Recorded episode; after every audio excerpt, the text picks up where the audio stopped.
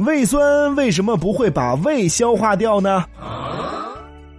众所周知，胃之所以能够消化食物，主要是依靠胃酸对食物进行腐蚀和分解。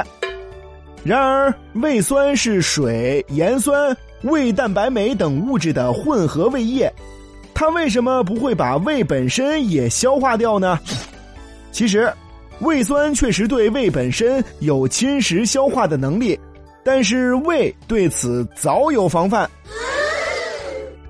通常，食物在进入胃内时，唾液中的黏蛋白会在胃酸的作用下发生沉淀，附着在胃黏膜表面形成保护层。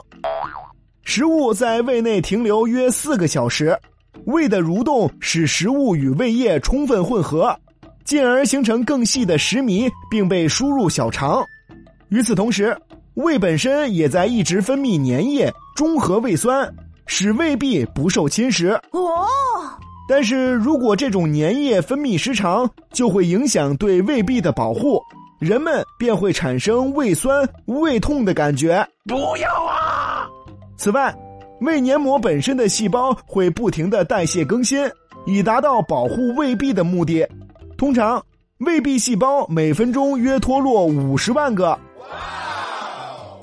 胃黏膜层每三天就会全部更新一次，这样即使胃黏膜受到轻度的伤害，也会很快的自行修复。因此，在正常情况下，胃是不会被胃酸消化掉的。哦。